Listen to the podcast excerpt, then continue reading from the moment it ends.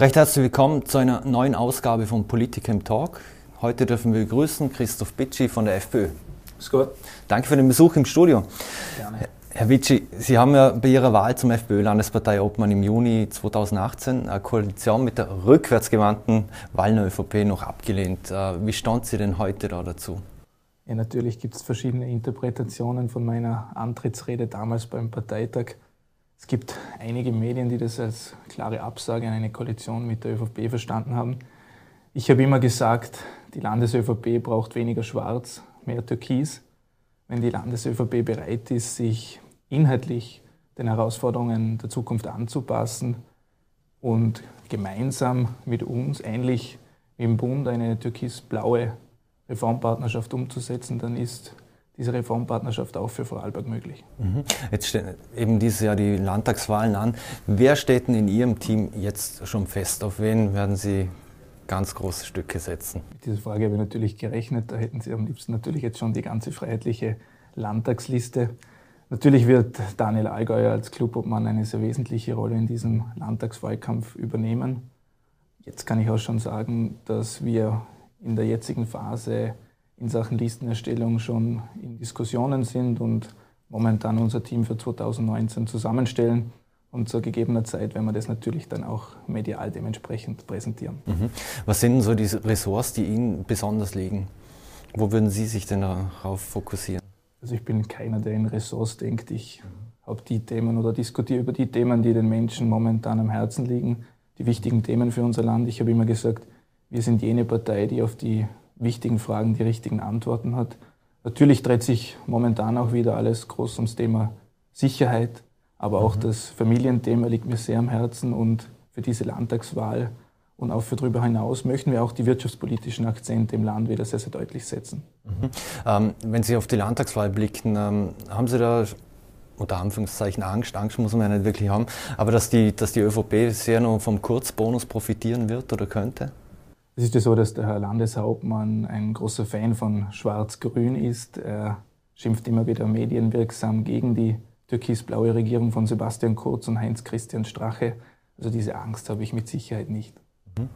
Also glauben Sie nicht, dass ein bisschen Glanz vom Kanzler doch, der wird ja wohl das eine oder andere Mal im Land zu erwarten sein, oder wird Sie ja auf Besuch wie gesagt, Sebastian Kurz macht gemeinsam mit unserem Vizekanzler Heinz-Christian Strache eine sehr gute Arbeit mit der Reformregierung in Wien. Sie haben in den ersten Monaten, in den ersten Jahren dieser Regierung schon sehr viel weitergebracht. Mein Ziel ist es, eine ähnliche Reformpartnerschaft auch in Vorarlberg möglich zu machen. Dazu ist es aber natürlich notwendig, dass der Herr Landeshauptmann auch in diese Richtung blickt. Wie gesagt, er ist ein Fan von Schwarz-Grün und kann mit Türkis-Blau im Bund sehr wenig anfangen. Mhm. Und wie sieht es bei Ihnen aus? Wird es äh, viel Unterstützung aus Wien geben? Ähm, wird Heinz-Christian Strache viel für den Wahlkampf jetzt ankommen, der Herbert Kickel und so weiter? Heinz-Christian Strache und Herbert Kickel sind natürlich sehr eingespannt mit ihrer Regierungsarbeit. Da geht es jetzt darum, die Fehler, die Rot-Schwarz die letzten Jahre gemacht haben, zu korrigieren. Ich habe aber immer gesagt, ich pflege mit unseren Ministern ein sehr gutes Verhältnis. Mir geht es in erster Linie aber immer darum, was kann ich für Vorarlberg besser machen. Und da habe ich die letzten Monate gelernt, dass mir dieser gute Kontakt zu unseren Ministern sicher helfen wird und gehe davon aus, dass auch der ein oder andere Minister uns im Landtagswahlkampf besuchen wird. Weil wir beim Landeshauptmann waren, äh, da müssen Sie uns kurz aufklären. Sie haben ja beim Gildenball einen kulturellen Ausflug mit dem Landeshauptmann gewonnen. Hat es da schon einen Termin gegeben? Ich habe mich damals beim Gildenball angemeldet für diesen Ausflug. Bis dato habe ich aus dem Büro vom Landeshauptmann aber noch keine Rückmeldung bekommen. Freue mich aber, vielleicht können wir sogar die Wanderung vom letzten Sommer nachholen, die er damals ja noch abgelehnt hat. Vielleicht ist er jetzt bereit dazu und würde mich auf jeden Fall freuen, mit ihm gemeinsam auch mal einen Abend zu diskutieren und zu schauen, wie er in der einen oder anderen Sache tickt. Abgesehen davon, es wird die letzten Monate sehr viel über unser Verhältnis gesprochen. Und ich kann sagen, abseits der Kameras, abseits des politischen Geschehens ist auch das Verhältnis mit dem Herrn Landeshauptmann ein gutes. Hm, heben der Oberländer Zem. Vorarlberger heben Zem, nicht Oberländer. Okay. Ähm, Thema im Vorarlberg ist ja leistbares Wohnen. Jetzt äh, im letzten Jahr zur Erhebung geben, dass 8400 Wohnungen in Vorarlberg leer stehen. Äh, was halten Sie vom Vorstand, Vorschlag einer Leerstandsabgabe? Ich halte vor solchen Blockade oder von solchen Verbotspolitik, die da jetzt so wieder von grüner Seite und auch von roter Seite kommt, äh, sehr, sehr wenig. Das leistbare Wohnen ist für Vorarlberg ein sehr, sehr wichtiges Kapitel. Wir haben natürlich das Problem in Vorarlberg mit einem sehr, sehr begrenzten Platzangebot auskommen zu müssen. Und da muss man auch die entsprechenden Schritte setzen. Es gibt jetzt aber nicht eine Maßnahme, die das Thema leistbares Wohnen auf den Schlag ermöglicht. Man muss viele kleine Projekte setzen. Ich habe vor ein, zwei Jahren auch mal den Vorschlag gebracht, wie man es machen könnte. Da geht es um die Starterwohnungen. Unser Wohnbaulandesrat in Oberösterreich hat diese Starterwohnungen genauso umgesetzt. Da geht es darum, dass speziell für junge Vorarlbergerinnen und Vorarlberg leistbarer Wohnraum zur Verfügung gestellt wird. Damals hat die ÖVP das Projekt noch abgelehnt, aber gehe davon aus, dass wir genau solch gezielte Projekte für die Zukunft brauchen, denn viele Vorarlbergerinnen und Vorarlberger können sich den Wohnraum nur noch ganz, ganz schwierig leisten. Es wird ein immer größerer Brocken vom Gehalt fürs Wohnen abgezweigt und da muss auch Vorarlberg die entsprechenden Schritte setzen. Mhm. Inwiefern kann da die Politik einwirken, wenn man jetzt aktuelle Vereinsumfrage äh, ansieht, äh, die das Bernd-Institut macht, gemacht hat, da haben sich 73 Prozent aus, dafür ausgesprochen, dass es Eingriffe der Politik gibt. Inwiefern kann die Politik in den Markt hier überhaupt eingreifen, vor allem auf Landesebene? Ist das möglich? Ich glaube nicht, dass die Politik in den Markt eingreifen soll. Ich bin der Meinung, dass die Politik hier die entsprechenden Rahmenbedingungen verbessern sollte. Ich bin der Meinung, dass man genau mit solchen gezielten Projekten, wie ich es vorher angesprochen habe, die entscheidenden Schritte setzen kann. Ein weiterer Punkt, der mir am Herzen liegt, bin selber einer, der aus, der, aus dem Bauwesen kommt. Und wenn man sich die Normen und die Richtlinien im Bauwesen anschaut, dann gibt es da großes Potenzial. Wir haben teilweise Normen, die über die Stränge schlagen. Und dann darf man sich natürlich auch nicht wundern, dass die Wohnpreise durch die Decke geht. Also ich glaube, dass sich hier auch noch einmal eine Kommission genau diese Punkte die nächsten Monate anschauen sollte, um Wohnen auch in Vorarlberg wieder leistbarer zu machen.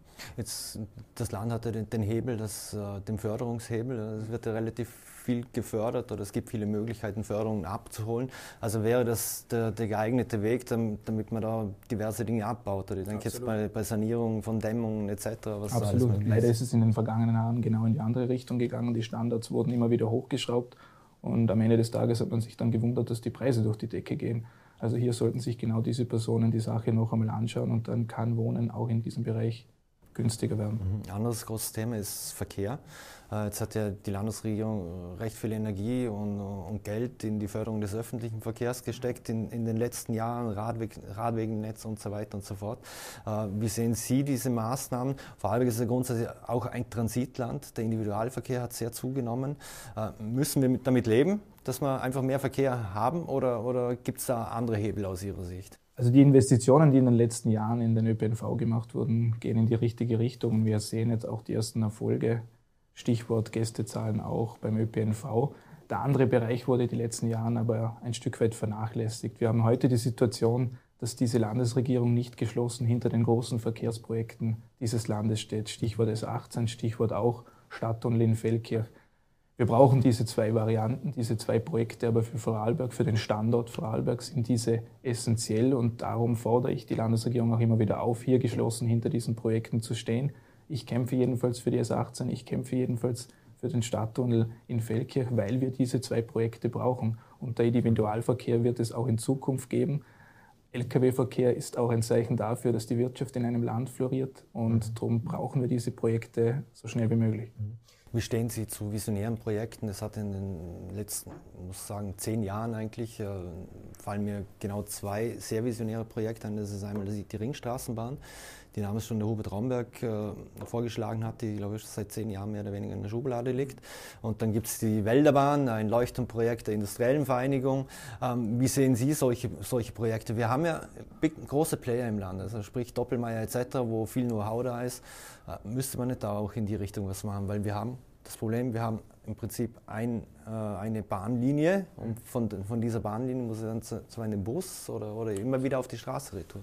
Also als einer, der aus einer Tourismusregion kommt, habe ich natürlich mit Seilbahnprojekten immer eine große Freude.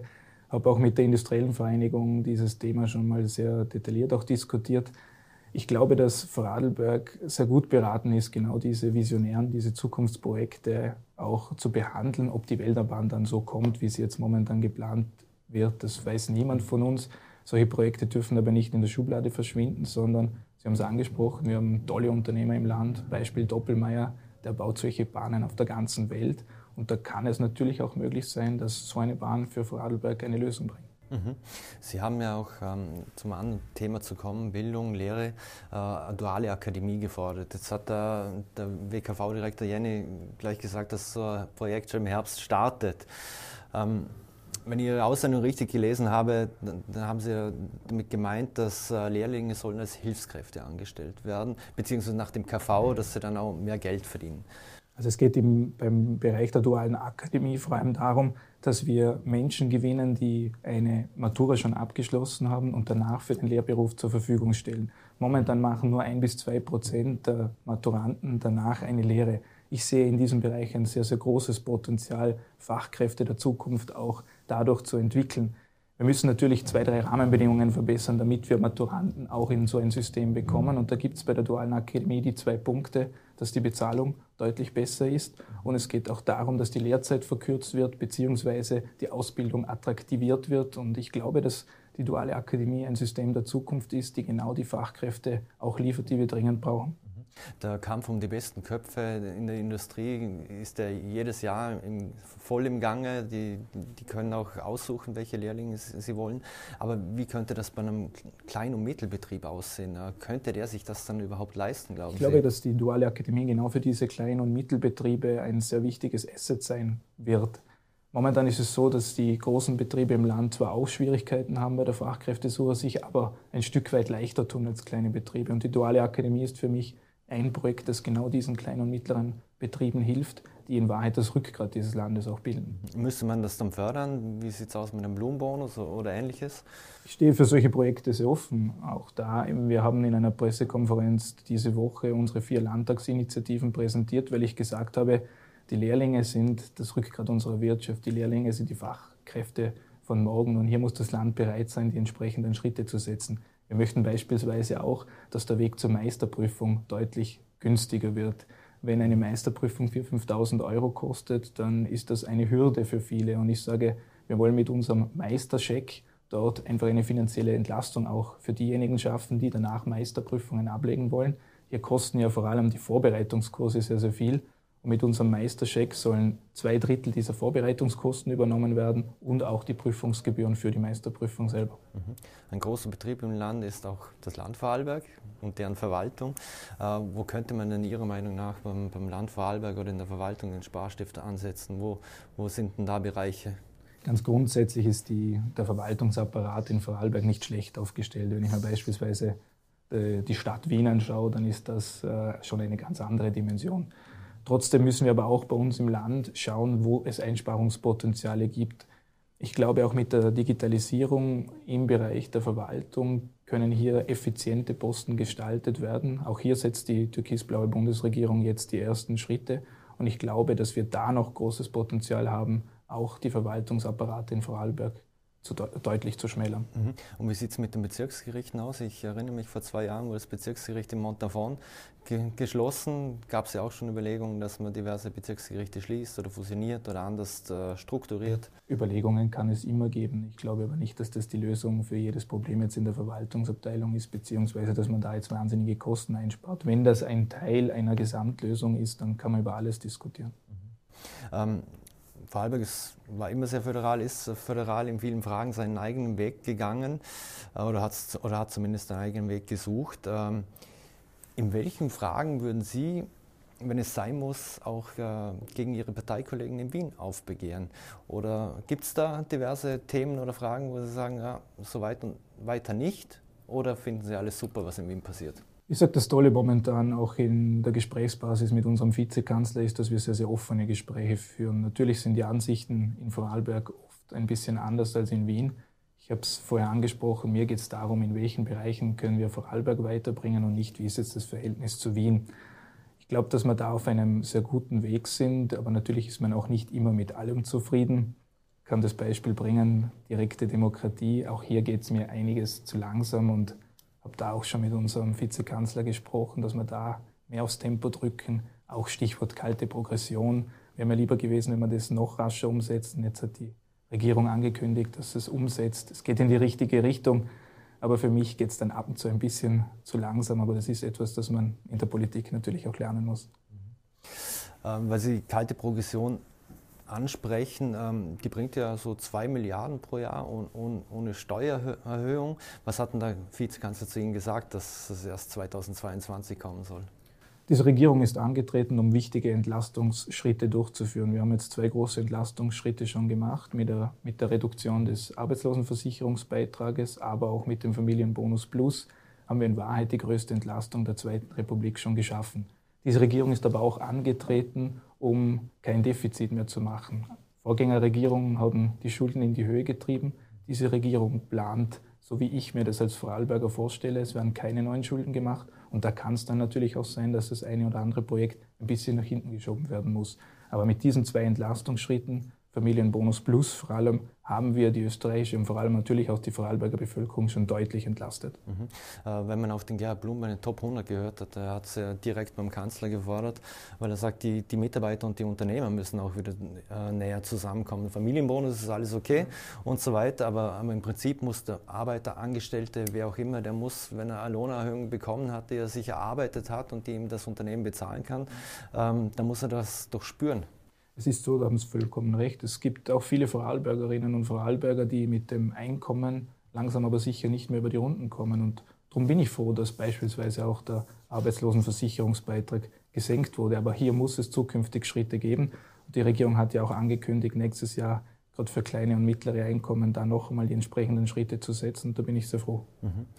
Bei vielen jungen Menschen ist äh, ein sehr wichtiges, großes Thema äh, der Klimawandel. Ja, man hat ja gesehen, am letzten Freitag äh, haben mehr als 1000 Jugendliche haben demonstriert in Bregenz. Äh, wie stehen Sie zu dem Thema? Waren Sie dort auch, auch dabei? Waren Sie vor Ort? Haben Sie sich das angesehen? Bei der Demonstration? Ja. Nein, bei der Demonstration war ich nicht dabei. Dass der Klimawandel natürlich für uns alle ein sehr großes Thema ist, das liegt auf der Hand. Ich habe es angesprochen, komme aus einer Tourismusregion. Hier kriegen wir den Klimawandel tagtäglich zu spüren. Mhm. Bin aber der Meinung, dass wir in Sachen Klimapolitik hier einen gemeinsamen Weg gehen sollen. Es bringt nichts, wenn man jetzt mit Verboten und irgendwelchen Maßnahmen, die jetzt gefordert werden von irgendeinem irrsinnigen Dieselfahrverbot oder anderen Bereichen, hier nur gezielt für irgendwelche äh, Elite-Umweltschützer irgendwas hinbekommen. Wichtig ist, dass wir die breite Masse bekommen. Und hier sage ich, da darf man das Land Vorarlberg durchaus mal loben und auch die Politik im Land loben. Denn in Sachen erneuerbare Energie sind wir alle gemeinsam eine sehr, sehr gute Richtung eingegangen. Und auch in Sachen erneuerbare Energie, was die Unternehmen betrifft, ist Vorarlberg sehr gut aufgestellt. Wir haben Weltmarktführer in diesem Bereich im Land. Ich sage immer, wenn sich Umweltschutz rentiert, dann wird Umweltschutz auch gelebt und das ist die Denkweise, die ich an den Tag lege. Ist das Thema Klimawandel eines, wo Sie mit dem HC Strache vielleicht nicht ganz auf Linie sind? Da gibt es von, ihm unterschiedliche Aussagen, wo er nicht unbedingt äh, wirklich daran glaubt, ebenso wie der Schröcksnadel und andere mit Heinz-Christian Strache diskutiere ich über sehr, sehr viele Themen und es gibt auch mal Themen, wo man nicht einer Meinung ist. Bin ehrlich, über den Klimawandel habe ich mit ihm noch nicht gesprochen. Kann man vielleicht aufnehmen für das nächste Mal. Ähm, ich werde ihm sagen, dass es Ihr Wunsch ist beim nächsten Gespräch. Unbedingt, vor allem beim Besuch im Studio, werden Sie sicher dabei sein. Ähm, derzeit gibt es ja aber eine große Diskussion um den ORF und die GIS-Gebühren. Äh, wie stehen Sie denn dazu? Was ist denn Ihre Meinung dazu? Ich habe immer gesagt, dass die GIS-Gebühren nicht mehr zeitgemäß sind. Jetzt gibt es diese Entwicklung auch auf Bundesseite, dass wir über die ORF-Reform sehr, sehr breit diskutieren. Wir sind momentan in einem Stadion, in dem sehr viel ausgearbeitet wird. Es gibt ein paar Ängste jetzt in den Landesstudios. Ich habe immer gesagt, das Landesstudio Vorarlberg macht eine sehr gute Arbeit. Wir haben da andere Landesstudios, mit, wenn ich so mit meinen Kollegen diskutiere, da wo es nicht so gut ausschaut. Das Studio Vorarlberg, das kann ich beurteilen, macht eine gute Arbeit. Trotzdem sollen die GIS-Gebühren fallen und die Sache dann übers Budget geregelt werden, weil es heute einfach nicht mehr zeitgemäß ist. Aber kann ein unabhängiger ORF gewährleistet werden, wenn, man, wenn der ORF sozusagen zum Finanzminister gehen muss und um Geld bitten? Das wird es dann ja nicht sein. Da wird ein entsprechendes Budget zur Verfügung gestellt und das Ziel wird natürlich auch sein, dass der ORF in Zukunft unabhängig ist. Mhm. Glauben Sie, dass das Landesstudio Vorarlberg dann erhalten bleibt? Oder ja. Alexander Rabitz hat ja schon vorgerechnet, da stehen 1500 Jobs dass natürlich Ängste im ORF jetzt da sind und dass natürlich da auch gewisse Taktikspielchen jetzt laufen, dass da die Landesdirektoren jetzt Angst haben. Das glaube ich Ihnen. Beim Arbeits glaube ich es nicht ganz, dass er das glaubt und ich gehe davon aus, dass natürlich die Landesstudie auch nach der ORF-Reform erhalten bleiben. Abschließend noch das Thema Sicherheit, weil Sie gesagt haben, das liegt Ihnen auch sehr am Herzen. Jetzt äh, Sicherheitsgefühl ist ja natürlich sehr subjektiv auch. Ähm, wie kann man das erhöhen? Glauben Sie, brauchen wir mehr Streifen, mehr Polizisten auf der Straße oder mehr Kameras im öffentlichen Raum?